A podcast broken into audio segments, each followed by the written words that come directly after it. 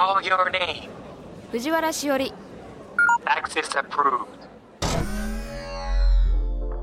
Welcome to Tomorrow Laboratory. J-WAVE. J-WAVE. ロジスティード。トモラボ。J-WEB ロジスティードトゥモローラボラトリー略してトモラボ明るい明日のヒントを研究するラボのチーフ藤原しおりですトモラボは毎回テーマを決めて社会問題をできるだけ噛み砕いて研究していく番組ですここトモラボにはいろいろなニュースや情報が届いていますその中からテーマに沿ったトピックスをピックアップして研究していきますこのポッドキャストを聞いた後皆さんの生活の中で何かヒントになれば嬉しいですロジスティード。トモラボ。This program is brought to you by ロジスティード。今回は2022年9月3日にラジオでオンエアした養老たけしさんをリモートでお迎えして研究した一集自分のことのディレクターズカット版です。時勢などの表現はオンエア当時のままお届けしますのでご了承ください。養老たけしです。よろしくお願いいたします。養老たけし神奈川県鎌倉市生まれ東京大学医学部を卒業後解剖学教室に入り東京大学教授となる。その後東京大学名誉教授北里大学教授大正大学客員教授を歴任。また京都国際漫画ミュージアムの名誉館長。子供の頃からの虫好きで、現在も日本だけでなく、世界各地へと採集に出かけ、標本を作って研究を続けている。10万点もの昆虫標本を所蔵。ライフワークはゾウムシの分類研究。サントリー学芸賞を受賞した体の見方や、社会現象になった平成で一番売れた新書とされる著書、バカの壁ほか講談社より初めての絵本になる自分の話を出版。今夜のフェローは養老たけしさんです。リモートでつながっています。よろしくお願いします。こちらこそどうぞよろしく。はい。えっと普段私はあの養老さんの YouTube をまあ拝見していたりあの著書養老さんの著書を読んでいたりするんですけどもこの、はい。養老さんとはどんなイシューテーマを養老さんに投げかけてもどんなテーマでもお話ししていただけるだろうなと思っていたんであのーどんなイシューにしようかどんなイシューが適しているのかすごく悩んでいたんですが養老さんが本や YouTube メディアでよくお話しされている自分のことというのを今夜のイシューにしたいと思います。養老たけしさんの書籍として初の絵本自分の話から一部抜粋してご紹介。そして様々な角度から自分のことを研究していきたいと思います。養老たけしさんの絵本自分の話は自然や生き物と私たち人間の関わりを養老たけしさんが子供たちに優しく語りかけていく作品。子供も大人も知ってほしい。養老さんの深くて広い考えに触れることができる養老学の入門書としても最適ですとあります。子供たちが養老先生と一緒に山に虫取りに出かけます。たくさんの生き物に囲まれてみんなワクワクしています。子供たちは自然と触れ合い養老先生とやりとりする中でこの世界に生きる意味を学び自分がどんな存在であるかを知るのです。今日は山に行きましょう山に行って虫を探すよ私たちの周りにはたくさんの生き物がいます。地面の上にも、地面の下にも、水の中にも、空の上にも、動くものも、動かないように見えるものも。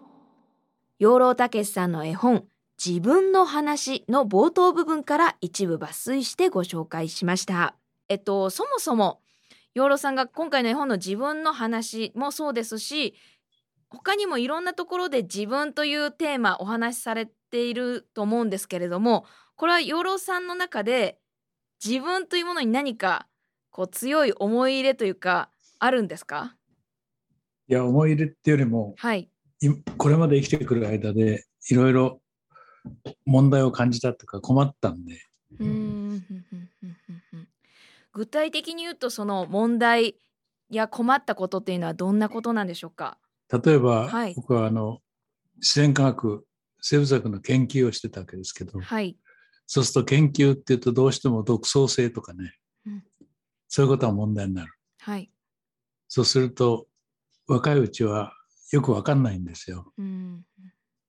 あの独創って何だろうとかね個性を発揮しなさいみたいはいな個性って何だろうとかそれで長年勉強してくるとこうやってお話をしたり本を書いたりした時に相手に分かってもらえるかもらえないかは随分大事な問題ですね。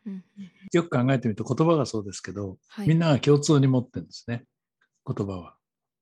自分だけの言葉じゃないんですよ。はい相手に通じなきゃ意味がないんで、そうすると相手に通じるってことは相手が同じようなことを考えてくれるってことですから、うんどどこに独創とか個性ってあるんだろうっていう。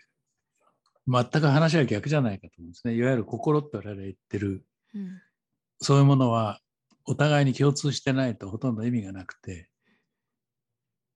つまり独創じゃ困るもので、うんそうですね、感情でもやっぱり共感してくれないと嫌ですね。うん分かってくれないって言って文句言ってますから。そうですね今やっぱり共感っていうのはよく聞く言葉ですそうですねはいで一方でそういう時に個性とか独創ってどうなんですかね。うんうんうんみんなと違うそうですね。理解それは突き詰めれば理解されないことになってしまうことを言ってるってことですそう。いうことですね。うんじゃあ体はどうかっていうと、皮膚の移植もそうですけど、はい。親子親子で移植しても必ずしもつきませんから、まあ、はっきりしてるんで、親と子はもういかに違うかっていうのはそこでもよくわかる。親の皮膚を子供に、子供の皮膚を親に移植しても普通はつかないです。そうなんですね。ちょっとそれはは結構カルチャーショック、くっつき同じような遺遺伝子でできてるのかなと思うんですけど、親子でさえ違うものだと。はいそうです。だからうん、その体は確かに違うんですよ、みんな。はい。僕がお腹空いてもあなたはお腹空くっていうわけじゃないんで、うん。そういうことは、まさにその人であり、個性ですね。うん。あ、そういうことをやはりあの養老さんがこう生きている間に自分っていうこととか個性みたいなことを社会や世間でよく叫ばれてることに関して、はい、ちょっと違うんじゃねえかとかそうです、そうです、そうです。思うことがあったっていうこと、はい。だから自分っていうことをあのお話しすることが多くなるんですかね養老さんは。そうですね。うんそれこそ自分の問題だったんですうーんなるほど。で、えっと、プロフィールでは子供の頃から養老さん虫が好きで、はい現在でも日本だけでなく世界各地へと採集に出かけ標本を作って研究を続けている、よ。はい10万点もの昆虫標本を所蔵ライフワークはゾウムシの分類研究とご紹介させていただいたんですけれどもこの、はいまあ、養老さんを表す時にまあこうもうななくてはならない っていうかもうやっぱキーワードとして虫出てくると思うんですけれども、はい。このいろんな好きなんか例えば魚とかそれこそ猫とか他にもいろんな生き物がいる中で特に今でも長い間虫の興味が止まらないのは虫がどう特別なんですかね？やっぱり一つは多様性ですね。いろんなものがいるっていう。う研究しても研究してもどんどん研究が続くってことまですか？だこんなものいたかっていう、そういう感じですね。うーん。よくあの、分かっちゃったみたいに思うしてるんだけど、はい。虫は決して分かんないです。分かっちゃったところで終わらない。うーん。自然が表しているいろんなことの一つの面が虫ですね。本当にいろんな虫がいるってこともあるし、生きてるるってこともありますし、うーん。時々死んだふりしてるやつもいるわけで、うんそういうのを見てると面白いなと思う。うんまあ養老さんはえー1937年昭和12年生まれ太平洋戦争が1941年から1945年にあったということで、えっと、昭和平成令和と元号が日本では移り変わってきましたがこの時代の変遷を間近で養老さんは見てきてあの世間の言うこの自分っていうものは変わってますかね？その自分という捉え方え随分変わったんじゃないですかね。変わっている。はい。大体僕若い頃は自分探しはなかった。自分探しっていうものはなかった。うんまあ人と同じだなんでいけないっていう感じでしたよ、むしろ。だからそのはい研究職をやると困っちゃうんでね。うん研究ってのは人の考えてない新しいことをやんなきゃいけないっていうふうに言われるし、自分でもそう思わされるから、うんうんそうすると、それって一体何だろうってやっぱ考えるようになっちゃいますね。うんうんうんなんでわざわざ人と違うことを考えなきゃいけないんだろもともと養老さんはおっしゃ多分長い間おっしゃられてることだとは思うんですけう。ど、意外と私たちが触れてこなかった言葉というか子供の頃にはやっぱり個性個性自分探しとかをやっぱ言われて育ってたからこそみんなと一緒じゃなぜいけないのかっていうふうに疑問を投げかける大人がいなかったからこそすごいなんかカルチャーショックなんですね。でもそれはいいカルチャーショックで、だってはい。自分ともう少し普通に考えたら、まず赤ん坊で生まれるでしょ？はいその赤ん坊で生まれた自分と今の自分とどうなんですかね随分変わってるわけですよ。見た目も、考えることもおそらくどんどん違ってくる。そのうちのどれが自分なんですかね全部多分なんとなく何かの覚えはあるでしょ小学校1年生、2年生、3年生。はいそれを自分があるっていうふうに言うと、それは全部そういうことを通して一貫して変わらない私があるっていう結論でしょ、はいそれは確かに名前名前は変わらないんですよ。うんそれでないと不便でしょうがないから、そうするんだと思いますけどね。うんうんうんだけど実際はどんどん変わっちゃうわけで、どこに自分があるっていうのを、いつの私が私だ。うんうんうん養老さんは子供の時から世間に適応するのが苦手だったとか自分自身が素直に動くとそれがなんか場違いに感じるっていうふうにもおっしゃられてたんでまあ空気が読めないってやつですね。うーんうんうんうん今の時代でも同じようにまあ悩む人いっぱいいると思うんですけどまあはい。大した問題じゃないから悩んでいいんじゃないですか。うんその程度なら。大した問題じゃないから、まあ、悩んでもいいなんかはい逆説的ではありますが、うんうん、そうですかね。だ悩めるのは、やっぱり大したことじゃないからですよ。はあそれがもっと大きな問題だったら、はい、遠の昔に決断してんじゃないですか。あーもっと切羽詰まっているはずだとそうです、そうそうそうそうう。ん悩むゆとりがあるっていうことはそまあ、半端だからですね。じゃあ結構世の中でどうしようもう自分らしさとかもわからないし自分っていうものを素直に出しても苦しいしってこう自分自分っていう意識がこう内へ内へ今い行く方が多いんじゃないかと思うんですね。こう現代人っていうのは、はいまあ SNS っていうものもありますしだから虫なんですよ。だから虫。うんうんそああいうものを見てると、それこそ全然そういうことと関係ないじゃないか。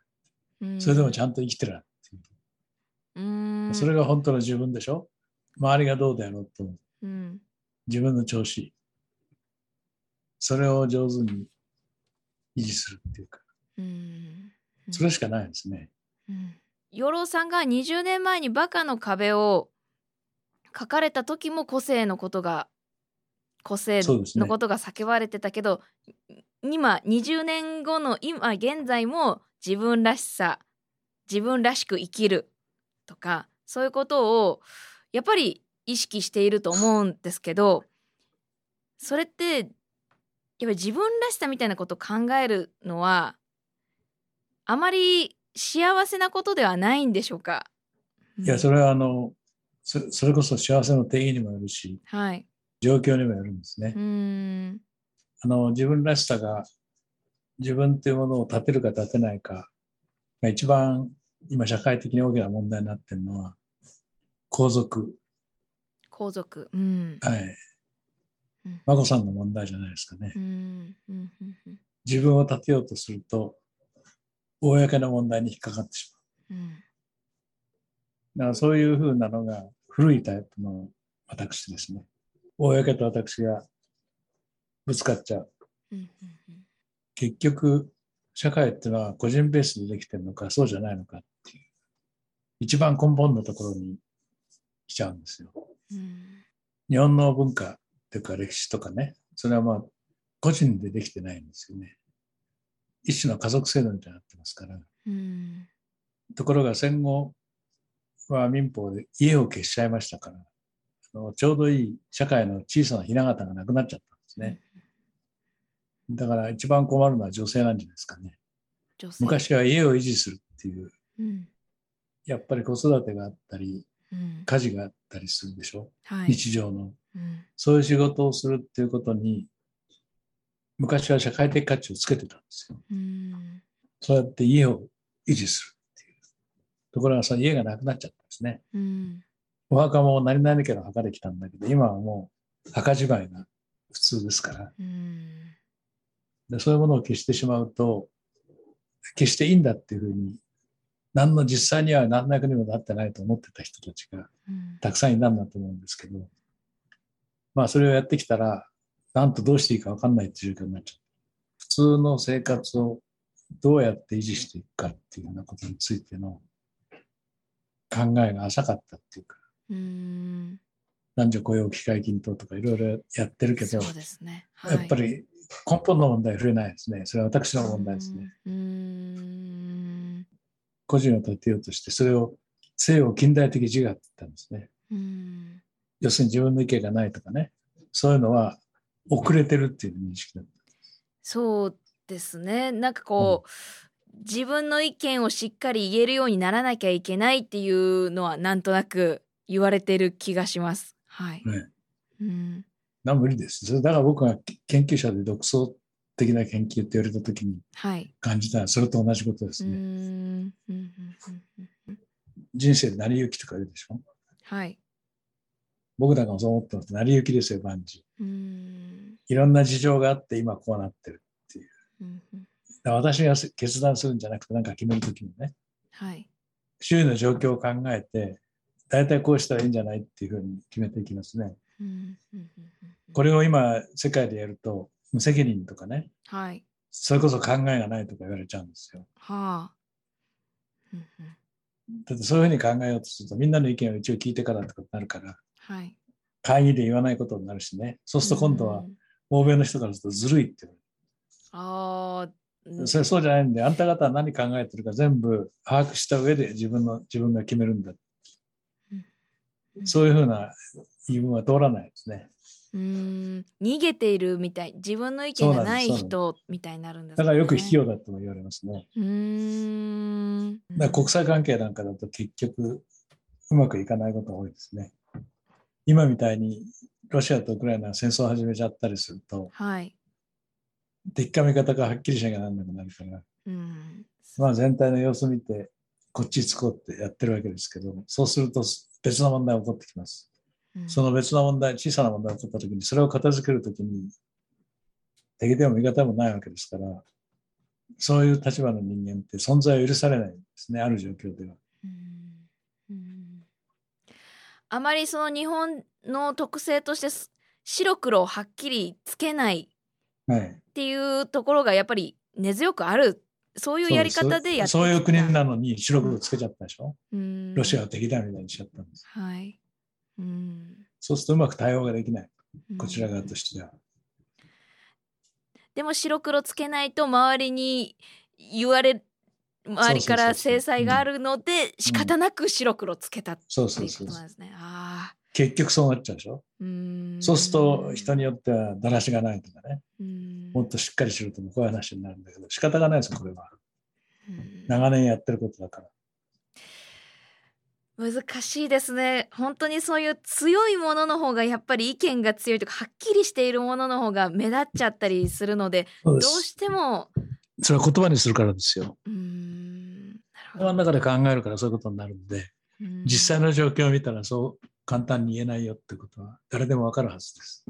あんたそう言うけど、これにはいろいろ事情があってって必ずあるんです、日本の場合は。うーんうんその都度 A か B か、0か1かってやっていくのはコンピューターですけどね。だからうん日本は一番その AI 感遅れちゃうんですよ。そういう考え方しないから。あ AI に1でもなきゃ0でもないっていうところを入れろってのは AI が壊れちゃう。そうですねこのうん本当に日本人の会話でもよくわかりますけど本当に白黒つけなくて、まあ、グラはいグラデーションはい。でやることの方が円滑に進む社会とか人間関係だからこそなかなか現代のシステムが うまく取り入れないんですすね。でも合わない。頑張って馴染もうとしたり取り入れようとしたりするから苦しむ人たちが出てきてるの。ああ養老さんの中で考えるまあ日本人とはっていうふうにはい。聞かれた場合なんて答えますか？だから、世界一過密な土地に住んでる人たちですね。で、天才が多い。天才あ天才っていうのは災害の方ですね。そうです、災害が多うい。ん災害が多いそんなとこ住まなきゃいいのに、そうなんだ。そんなとこ住まなきゃいいでしょって答えが出てくるんですぐ。うーんにもかかわらず住んでんだから変な人たちっていうことになりますね。そうですよねそれでもここに生きようとしてなんとかずっと生き続けてるってことですもんね。別に必要ないんです。誰に頼まれたわけでもないし。うーんだからやっぱりそう思うと日本独自のルールというかこういう特殊な国に住んでいる特殊な人間なだからこそなかなかその海外のやり方がをまあままあま時には真似することだったり取り入れることも必要でしょうけどやっぱり日本独自でやっていくべきっていうことなんですかね？いや、そういう、あの、僕はそそういう考え方はしないんです。あ大体に、はい日本のことを、あああだこうだ言うときに、はい。自分が立ってる場所はどこかってことをすぐ考えます。日本の中に立っていて、日本はこうだ、ああだって言うと、よその人に説明するときに非常に具合悪いですよ。はい。それは外国じゃ納得しない。つまり、そそれは要するに主観的ってやつですからね。うん。自分の立場から自分を説明してみても、しょうがないんで、うん説得する場合には、どっかに客観的な立場を置かなきゃいけないでしょ。はい。でも、日本人が日本のことを語るっていうのは、そういう客観性ありませんから、だかうんうんら僕は語りません。語らない。そうそういうこことは語らないようにしてる。と。うん。うんうんうんだって自分がどこ立ってるか分かんないんだ。うんうんうん日本の中で言うんなら分かりますよね。はいだか。ら中では、日本語の中では議論できますけど、うん。それ英語で喋る気はない。英語で喋ると今度は英語という立場で見ることになりますから、うん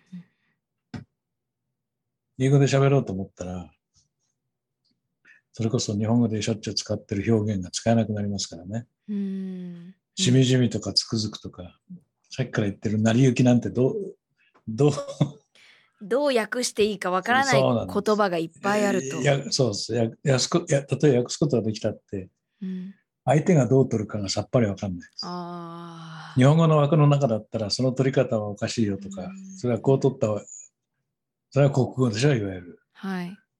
でそれが全然違うわけですから、うん。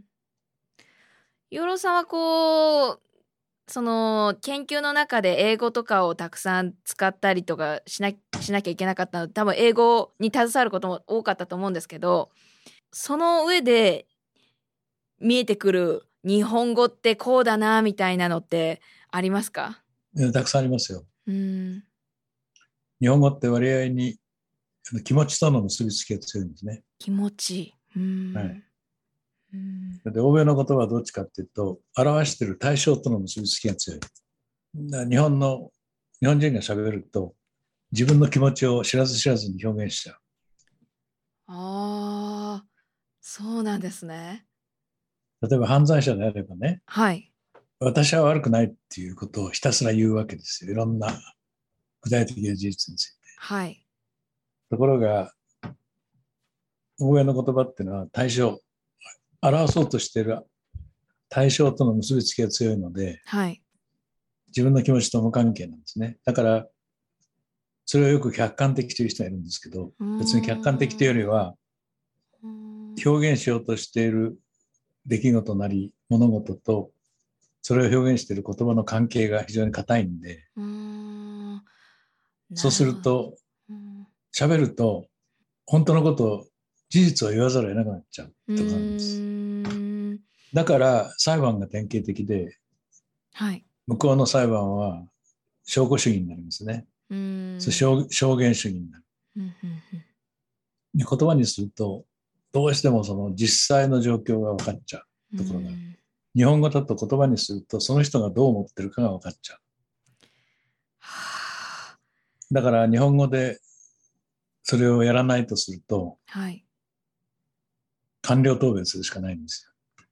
そうすると日本人みんな分かっちゃう。そういう喋り方してるってことは自分の気持ちを言いたくないんだなってういう。ーん。はいはいはいはい。そうでしょ？はい、そうですね。気持ちがこもってない喋り方だなっていうのは。すぐわかりますもんね。日本語って。ああ、それは私は気持ち気持ちの方にくっついてるんですよ。はい、言あ葉が。だからそれは裁判になると自白重視になっちゃう。うんだやっぱり裁判の制度とかね、そういうことも、そういう言葉と、つまり文化と切り離せませんから。だから英語で喋るのは僕嫌いなのは、はい。英語で喋ると、その英語の常識の中で話をすることになる。うん英語の常識の中の日本を語ることになると、それはあんまり意味がないなと思って。それやったら今度ははい無限にやんなきゃなんないななっちゃうんで、ロシア語で日本を語る、フランス語で語る、ドイツ語で語るっていうことやんなきゃなうわーそういうこと、そういうことをしないで済むようになんとかならないかと思って、はい。脳の話にしちゃうかどうかなと思ったんだけど、はい。もうそうもいかないんですね。そそのこと自体がもう、やっぱりうーんそういう影響を受けちゃいますから、今言ったような。この言語っていう、もまあ文化って言ってるんですけどね。そうですね。なんか全部こう切り離して考えてしまってましたが、だいぶいろんなものがくっついてるんですね。そうですよう。ーん、なるほど。日本語では、あ、英語では日本のことを100%表現することはできないっていうことですね。うーん、まあ何を表現したいかにもよるんですけどね。はい。うんうんうんうんさっき言ったように鳥取島根の人口密度はヨーロッパの平均台ぐらいのことは、はい。こういうことはあの誤解なく言えるんですけど、はい。あ、それを日本、事実ですもんね。はい。うん、うーんなるほど。うーん。すいません。天才が多いっていうのも事実ですよ。はい。うーん。うーん。歴史に残る噴火の、噴火とか地震の1割、2割が日本で起こってるんですよ。うん陸日本っていう陸地は世界の陸地の400分の1ですから、はい。うーん1割、2割になるはずがない。一桁下にならなきゃいけないんです、天才は。うーん。まあそういうデータから見ても異常に本当に多い国っていうことですよね。うーん。それが他と一緒になるはずがないんで、うーんうーんあ改めてそういう外側から見るとと特殊な国なんだなと思います。そこ、そ、そこへさ、はい、移民にいらっしゃいなんて言ってる人の気が知れない。うーん最初にちゃんと教育したいよ。この国は危ない国ですよって。そう 一筋縄ではい、いかない国ですよと。そうそうそう。あーすごい日本人の雰囲気とか日本の雰囲気を見るとすごくウェルカムっていうかまあ馴染めそうな優しい国だしっていうそういうなんか危険性みたいなことはあまり感じませんが、う難しいぞということなんですね。いや、その、そのうち富士山噴火するぞとしてやったらいいな。うーんそうですよね噴火することもあるし地震も多いし他の国では体験できないね。体験しないことが山ほどあるんですもんね。それはウクライナの人なんか呼んでますけど、はい。津波来るよと教えてやった方がいいですね。うーん。津波が見たければ多分16年待ってりゃ必ず来るっていう。うーん。南海トラフが地震がありますから。うーんいやだからそういうことを聞くとだからこそこう自分らしさとか個性とかそういうものをすごくこう決めて決めて固めようとすることってなんか柔軟じゃないというか何が起きるかはいそんなもん津波で流れる。うんふ噴火で埋もれるっていう。そういうこういう特殊な国に住んでいる人間にとってやっぱり、いやじゃあこういう特殊な国に住んでいる日本人にとっていまあ一番必要な能力ってどんなことだと思いますか？やっぱりそれが日本人なんじゃないですか。水に流すとかね。うーんまあ、いつまでも言ってはしょうがないよって。うーんうーん自分のことっていうことでよくやっぱ私の中で一番に思い浮かんだのはよくこういう若者からの悩みが私の方にもこう届いてきたりすることがあって、就職活動などの自己 PR でやっぱりはい自分らしさみたいなことをまあ問われたりとか就職活動するから自分とは何かっていうものをまあ一旦自分で研究してから面接に挑むみたいなやっぱりその機会があるから自分っていうものを考えるっていう一つのこう節目になってると思うんですけど、こういう子たちに自分らしさなんて考える必要はないって、まあ、今の養老さんのお話をそのまま言いたいところなんですがなんかこういう就職活動でって具体的にこうピンポイントで出てきている場合養老さんの場合はどう答えますか？まあ、そんなことを聞く会社には行かないっていうのが一番乱暴な 返事だね 乱暴ではあそういうりますが。そういう人を見るのはあんた方の仕事だろう。自己申告なんかさせてら楽すんじゃないって。うーんそもそも自分らしさっていうものは、じうんその人自身が見つけてこう発表させるものではなくないよ。うーん周りが見てその人。らしいはいものがあるってわかる。そうですね。うん自分っていうものはやはり他者との関係で出てくるものっていうことなんですか、まあ、日本だとそうなりますね。うーん自分のことだけを考えていける社会じゃないからこそうん。他者との関わりで作られてくる自分がどうしてもあるっていうことですかね。それはそうですようー。んペルソナって言うんでしょ？ペルソナあか仮面、うーんそうですね。うーんどんなお面でもかぶってるんじゃいますよって。やれって言うんなら。いやーそうすると日本語は裏切るんですね。だから喋ったことがはい。気持ちを出しちゃいますから、日本語は。うーん感情が入っちゃうんで。お前本気で言ってねえだろ。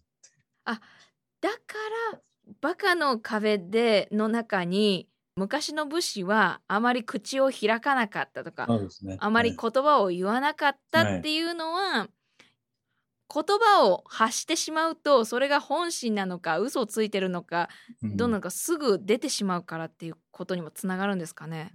まあそうかもしれませんね。だから亡くなった河合駿さんがね、はい。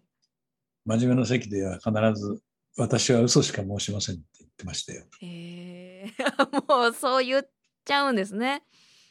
うーんだから私は嘘しか申しませんって言うと、素直な人はね、はい。それも嘘だと思うわけでしょ？うんうんそうすると嘘しか言わないっていうのが嘘だとすると、本当しか言わないってことですね。あ 頭がこんがりがりますが。あでしょはい。はあ面う。白い。何何何言ってんのって話になるんで、ん言葉ってそういうもんだよって教えてたと思うんですね。河合先生は。言葉ってそういうもの。うーん言ってること自体が変になっちゃう。養老さん今このまあ自分のことっていうのを今までにない絵本としてはい。出されたのはやっぱりそういう自分っていうことをなんかこれから先子供たちが大きくなっていくうちにまあいろんな自分っていうことに対して言われるだろうからいや、素直にね、はい不思議だ不思議に思うんじゃないかと思ったんです。うんだから、その、卵から始まるんだよって、0コンマ2ミリの卵だよ。はいその時自分があったっていう質問ですよね、まず。うんうんうんだ絵が描いてありますよ。それが大きくなっていく。うんどうなんですかね、その0コンマ2ミリの私は自分があるんですかね？その問いを投げかけてるっていうことですか？子供たちに。いや、問いっていうよりも、はい。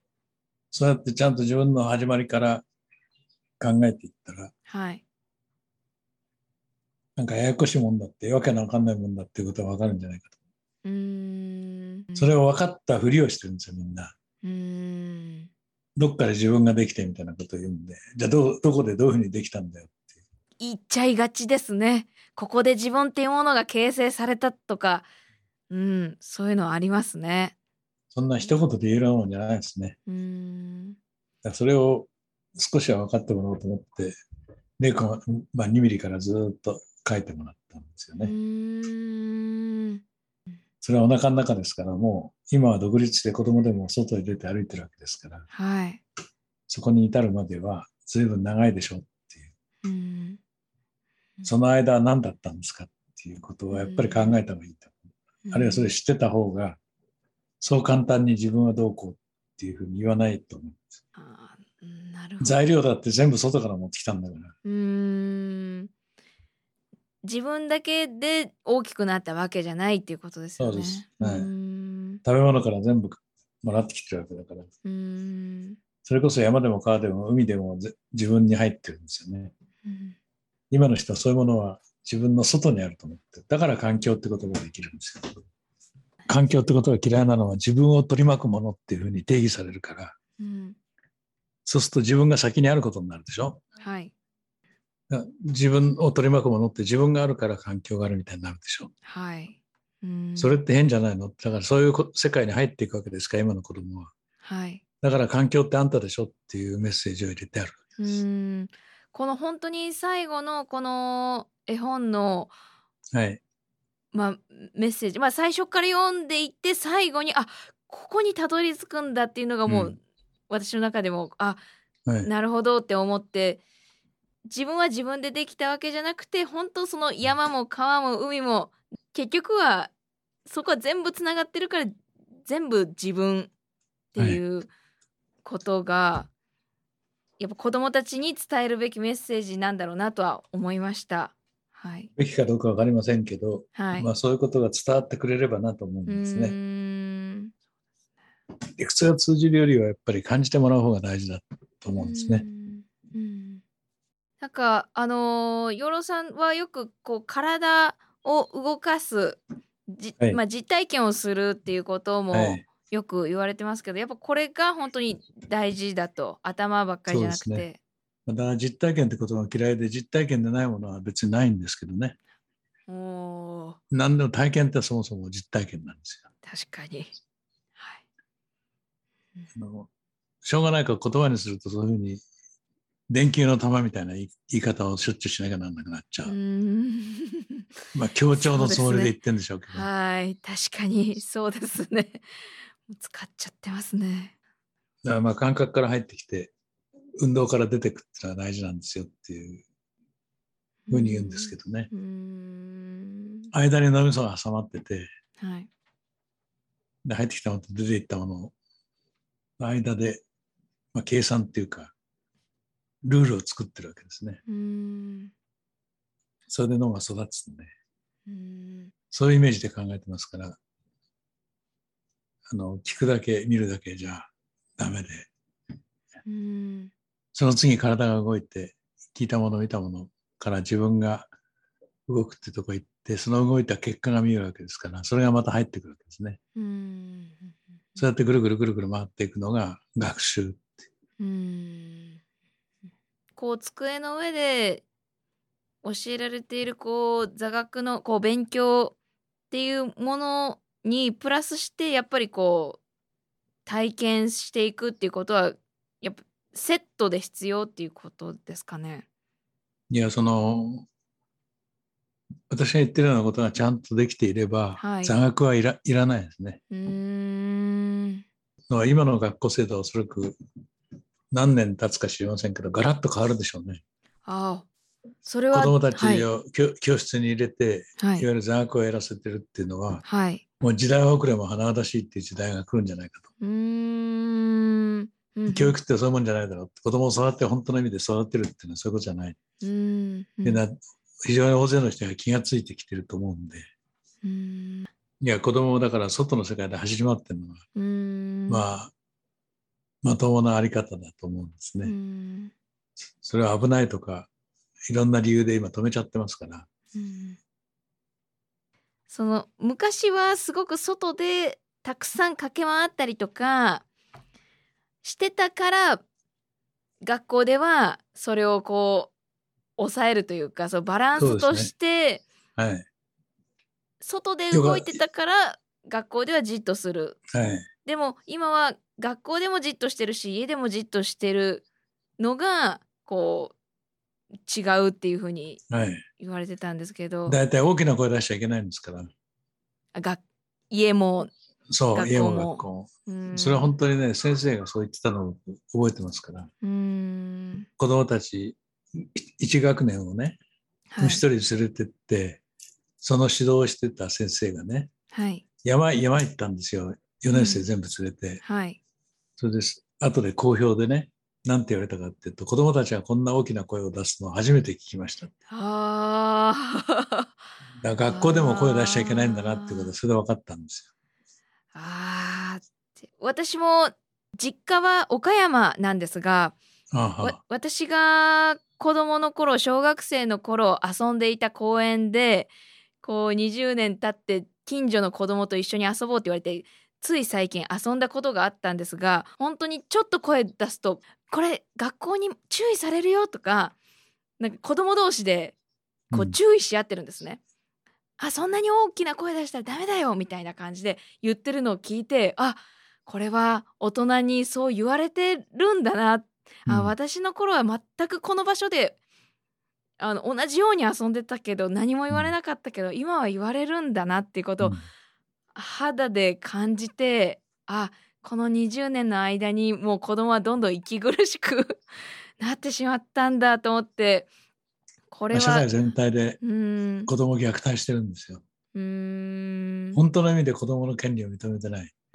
子供ってどういう存在かっていうことがすっかり変わっちゃったんですね。うーん気づかぬうちにもうすでに虐待はしている、起こっているぞっていうことですか、前にちょっと書いたことあるけど、広島でね、子供たち連れて山の中で虫取りして、広島ですから、はい。あ山道降りてったら海岸に出たんですよ。はい。ししたらそこに犬連れて散歩に来てる人がいてね、はい。その犬を離してやったら、海に飛び込んで嬉しそうにバチャバチャやってるわけ。はい。僕僕が連れてた子供たち30人ぐらいいましたけどね、はい。一人も海に飛び込んだやついないんでうすよ。犬だって自由にしてんのに、まあ、犬並みの自由もないんですよ、今の子は。自主規制してるんですね。こんな時海入っちゃいけないだろうって。でも暑い日でね、海入りたかったろうと思うんだけどまあきっと溺れたらどうするみたいなことを言う人がいるんですよ。うんこの教育体制はもういつか変わるだろうと限界が来るだろうと。そうですねはいもう来てますよね。あ教育の体制が悪いってんじゃないんですよ。だからーはい考え方の問題でね、考え方。うんみんなのみんなが考え方変えていけば一人でに。だって学校って日本中にいくつあるんですかね。それでお国がやってるわけですから、はい。それがちゃんと機能してくれなきゃ、うん本当にもったいないですよね。うん YouTube で他の全然別の話題をされてる時にまあ僕が若ければやってるんだけどねっていう風にねヨロさんがこうポロッとおっしゃられてたのが印象的で、もしじゃあその年齢だけ若くなって20代だったとしたらヨロさんは何をされたい何をしたいですかっていうのが質問なんですけど。はい。じゃあいっぱいありますよ。まあ、あの、子供連れてはい。野山駆け回りたいってなりますけどねう。ーん。まだできるとこたくさん残ってると思うので、うーん。まあ元気だったら一番虫取りたいですけど、うーん。それはやっぱり子供連れて一緒にね、うーん。それができたらいいなと。うん子供と走り回りたいっていうのは養老さんの中でそれが自然自然だからっていうのはその自然の成り行きというか子供たちといることの方がすごいナチュラルはい。な行動だからっていうことなんですね、その使命感とかではなく。はい。使命感でやったなんてろくなことにならない。そうみんなが、大勢の日本の国民がみんなでね、はいそういう使命感を持って戦争に勝とうと思って、うん特攻隊までやって、結局負けるんだから、はいまあ、使命感はダメですね。肩に力入ってるから。あやっぱもうそれは本当にその実際にそこを経験されてか見見られた方の意見っていうのはやっぱ全然重みが違いますね。はあ。若者が今悩んでいること全部そういあの意義を持ってやっていることというかやっぱりやりがい生きがいとか使命感自分は何をすべきなのかとかそういう言葉がやっぱたくさん今出てくるしそこで悩んでる人がいっぱい いるんですけど、まあ、今回養老さんとお話ししてて思うのは重点を置くのはそこじゃないのかなっていうふうに今日お話ししてすごく感じました。やっぱり一人でに使命を感じてるようになんなきゃ、頭で考えてこれが使命って言ってもダメですね。うーんやっぱりどうしても肩に力入っちゃうから、うーん戦争中の日本みたいになっちゃうんですよ。で、最後に蓋開けてみると、原爆落とされてえらいことになってて、うんアジアの人には憎まれてっていう、うんろくな結果になってないっていうことですね。それは肩に力が入ってたからね。うん日本らしくなかったんですよ。今日は本当にあの いろんなことの点と点がつながったりこれってどうなんだって思ってることをなんか気持ちよく納得のいく形でぶった切っていただいて、本当にあのあのありがとうございました貴重な時間をありがとうございましたどうも乱暴なこと言って申し訳ない。いやいやいやいやありがたかったですお時間はいありがとうございました、はい、こちらこそどうも。ロジスティード、トモラボ。This program was brought to you by ロジスティード。